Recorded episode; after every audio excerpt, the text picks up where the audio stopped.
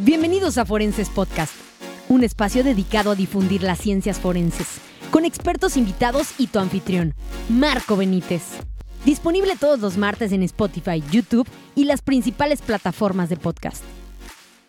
En el episodio de hoy contamos con la participación de una criminóloga inquieta, innovadora y proactiva, docente y conferencista internacional, teniendo a su cargo la coordinación del área de legalidad de una importante institución educativa nos platicará con base en su experiencia profesional sobre criminología penitenciaria.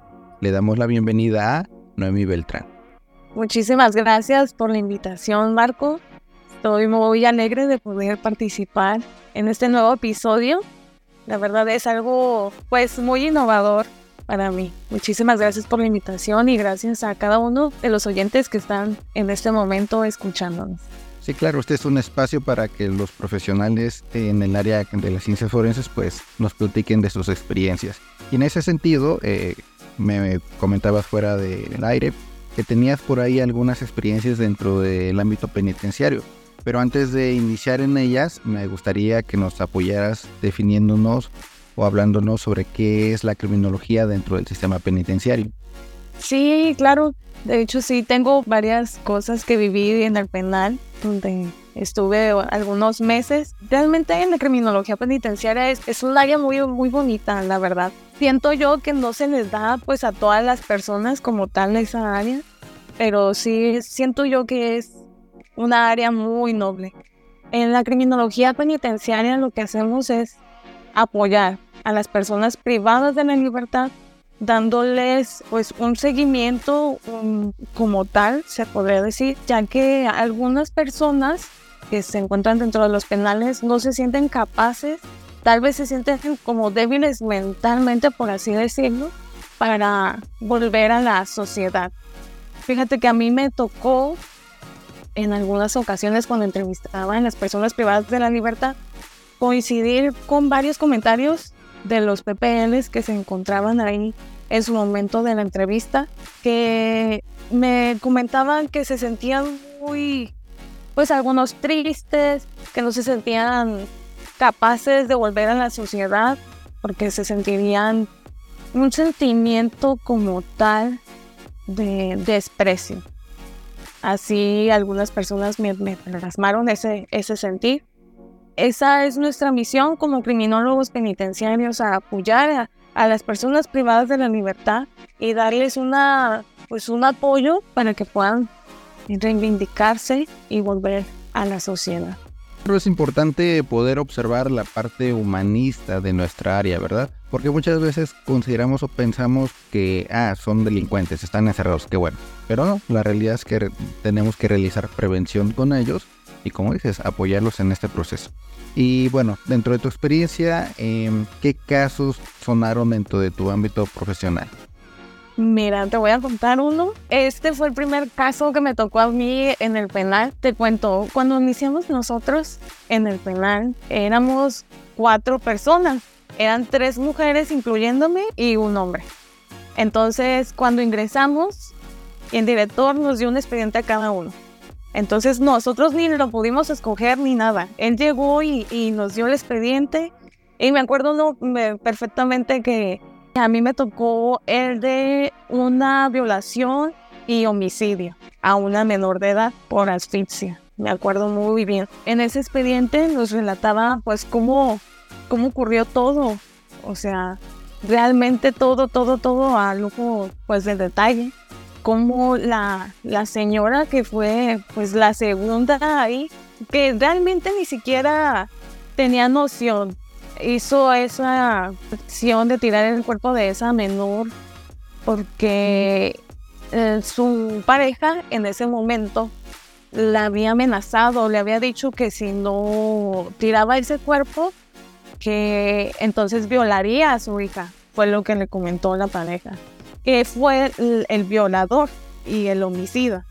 Entonces, pues la señora realmente no sabía que su hija ya había sido violada, pero como no tenía noción, pues decidió pues ayudar a, su pequeña y fue a tirar a, la otra menor y después se fue, se dio pues a la azúcar Así fue como dieron con ella. Cuando ya se estaba yendo, los agarraron los policías preventivos y dieron con ella. Terminó en un penal.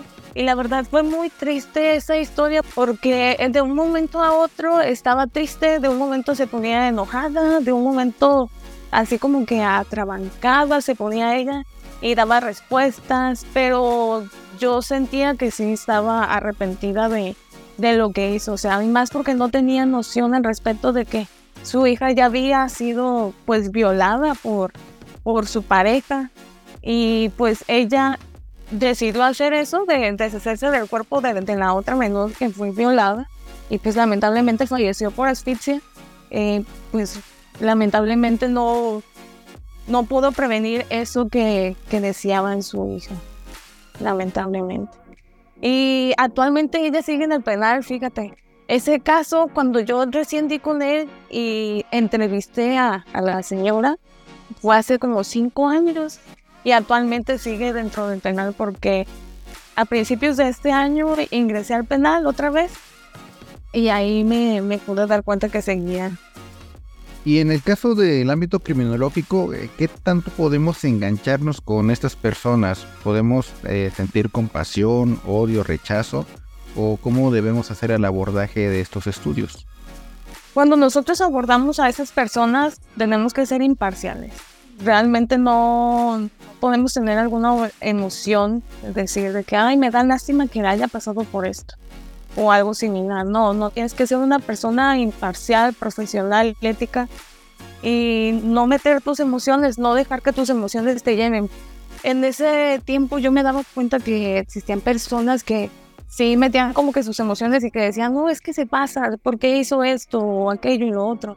Pero realmente no, tienes que ser imparcial, tienes que cumplir y, y, ser profesional, o sea, no meter tus emociones. Tal vez una vez de que salgas de entrevistar a la persona privada en la libertad, ahí sí ya puedes tú ya sentir algo, decir, no, es que este caso estuvo muy fuerte o algo así. Pero en el momento cuando tú realizas la entrevista eh, inicial o realizas el, el estudio criminológico o el estudio de beneficio, que es lo que hacemos los criminólogos dentro de los penales, pues en ese momento tú no puedes plasmar ninguna emoción, tú tienes que ser imparcial totalmente. Y dentro de tu experiencia profesional, ¿qué otros casos tuviste contigo? Fíjate que hubo otro que sí siento que fue algo que es muy poco común en todos los penales, ¿sabes? En el penal donde yo estuve fue un penal estatal. Entonces a mí me tocó una persona ya mayor de edad que padecía de esquizofrenia. O sea, sabemos que pues bajo la ley una persona con esquizofrenia no puede estar dentro de un penal, ¿verdad? Obviamente. Pero en este caso, eh, esta persona, esta persona privada de la libertad, pues asesinó a su madre. Eh, la asesinó, ella comentó de que escuchó una voz en su cabeza y al momento que escuchaba esa voz le decían que tenía que matar a su mamá. Entonces ella pues llegó y agarró un cuchillo y se lo clavó justo en el corazón. Lamentablemente falleció la mamá. La hija se fue, según la agarraron a los dos días, de lo que pude ver yo de la carpeta de investigación. Eh, la agarraron a los dos días y a la mamá la encontraron también a los dos días más o menos. Y se dieron cuenta porque eh, al pasar por la casa olía, pues ya ves, cuando un cuerpo se está descomponiendo, pues un olor putrefacto. Y entonces, de esa manera fue que dieron con, pues que la mamá había sido asesinada. Lamentablemente fue la hija la que cometió pues ese, ese homicidio. Cuando yo la entrevisté, antes de bajar yo a cuadro para ir a entrevistarla, yo investigué.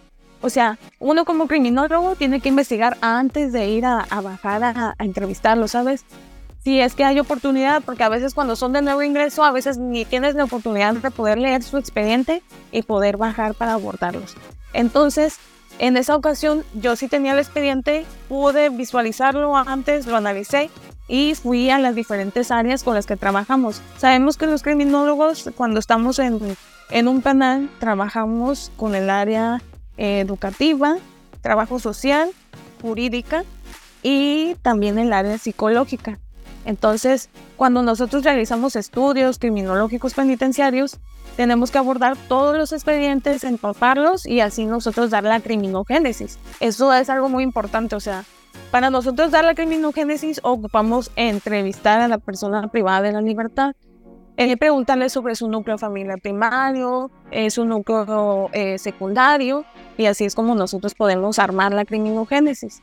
Pero en esa ocasión fui, trabajé mucho a la par con los psicólogos, ya que pues es un, un tema muy poco común, algo que no debería de pasar, pero como lo comentaba, el momento que asesinó a su mamá, pues la familia ya no quiso saber nada de él.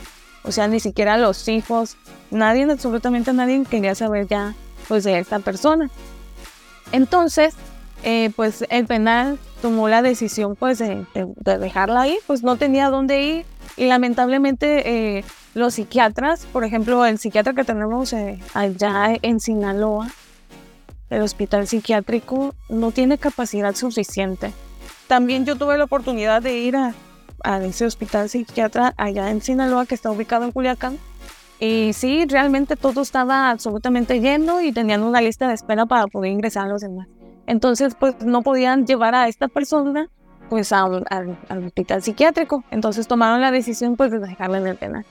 Y como hicieron eso, pues lamentablemente me tocó escuchar, fíjate que algunos de sus compañeros sí se quejaban de ella, porque pues ya ves, en momentos a otros se, les detona y empiezan como que a hacer cosas, a hacer comentarios, gritar.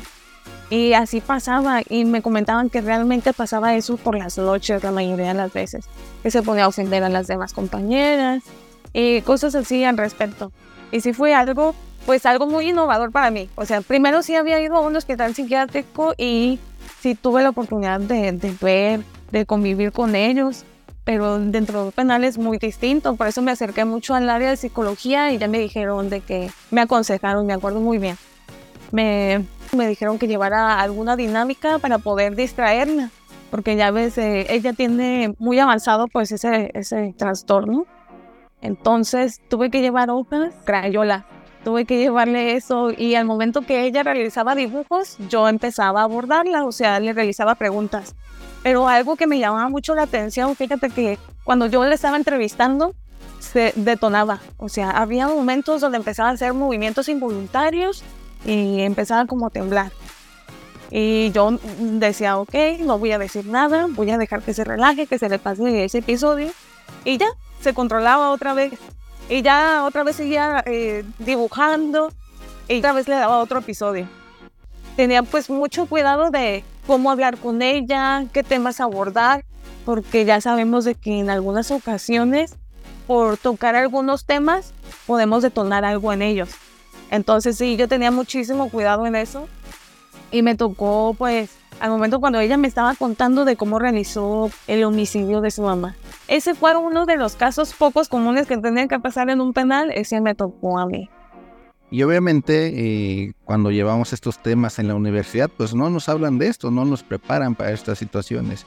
¿Qué consejo les pudieras dar a los futuros criminólogos que se quieren desempeñar en esta área para afrontar de manera profesional los retos a los que estarían llegando?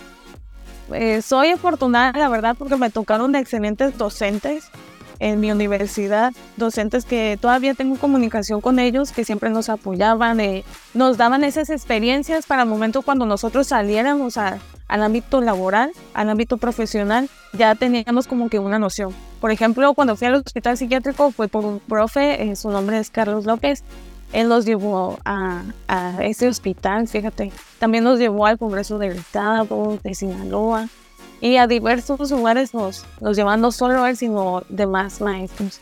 Y fíjate, yo un consejo que les puedo dar a las personas que quieran abordar la criminología penitenciaria es que vayan a, terapia. Fíjate, yo siento que sí.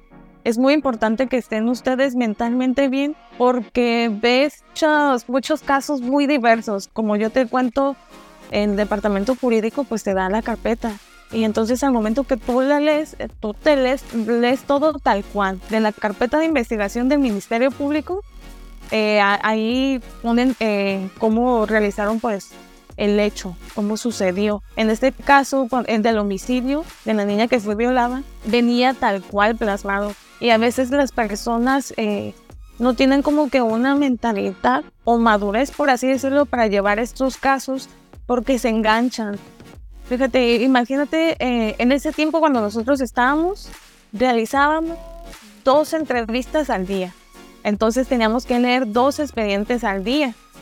Entonces eh, te hablo de expedientes que están gruesos como de unas 100 100 páginas o algunas hasta más, algunos tenían como 200, dependiendo el caso, sin, dependiendo si era una persona que ya había pues estado anteriormente en la cárcel, y sí, tienes que estar pues mentalmente preparado porque ves muchas cosas. No podemos ser tan duros con ellos al momento de entrevistarlos o al momento que tú lees su carpeta y tú ves y dices, ah, hizo esto. Tú no puedes llegar a entrevistarlo y llegar y atacarlo, ofenderlo con comentarios o cosas así. No, tú tienes que ser imparcial. Tú tienes que ser profesional. Me parece importante que nos comentes esto porque los propios psicólogos que tienen consulta tienen a su propio terapeuta. Porque como dices, la salud mental es muy importante y sobre todo se nos habla de que pudiéramos llegar a contaminarnos o absorber ciertas situaciones que vivimos dentro de este ámbito. Pero pues bueno, tener un equilibrio paz mental y sobre todo asistir a terapia, eh, considero que es un gran consejo que nos puedes dar tú que estuviste dentro de este ámbito. Noemí, coméntanos por favor eh, tus redes sociales o en dónde podemos encontrar más de tu trabajo. Sí, muchísimas gracias. Les comento mis redes sociales. En Instagram estoy como guion bajo Noemí Beltrán, Noemí con H intermedia. Y en Facebook estoy como Noemí Beltrán. Ahí me pueden contactar con muchísimo gusto en cualquier cosa que los pueda apoyar. Saben que, que cuentan conmigo. Muchísimas gracias, Marco a ti, Noemí, por aceptar la invitación. Eh, estamos acostumbrados a escuchar ponencias donde nos hablan sobre conceptos teóricos, pero en esta ocasión, pues bueno, eh, tenemos este acercamiento al área profesional directa, en donde pues nos comparte tus experiencias. De nueva cuenta te doy las gracias por compartirnos tus vivencias y tenemos las puertas abiertas, invitación para futuras colaboraciones. Es muy padre también esta área del podcast, ¿sabes? O sea, como tú lo comentas, es, esta no es una ponencia como las que estamos acostumbradas de que hablar en términos y, y así. O sea, no, esto es un podcast en donde podemos hablar pues libremente sobre las vivencias que hemos tenido dentro del ámbito, pues en este caso de la criminología penitenciaria. Muchísimas gracias de nuevo por la invitación y estamos a la orden. Muchas gracias, Noemí. Esperemos que el episodio de hoy haya sido de sagrado. No se olviden seguirnos en Forenses Podcast.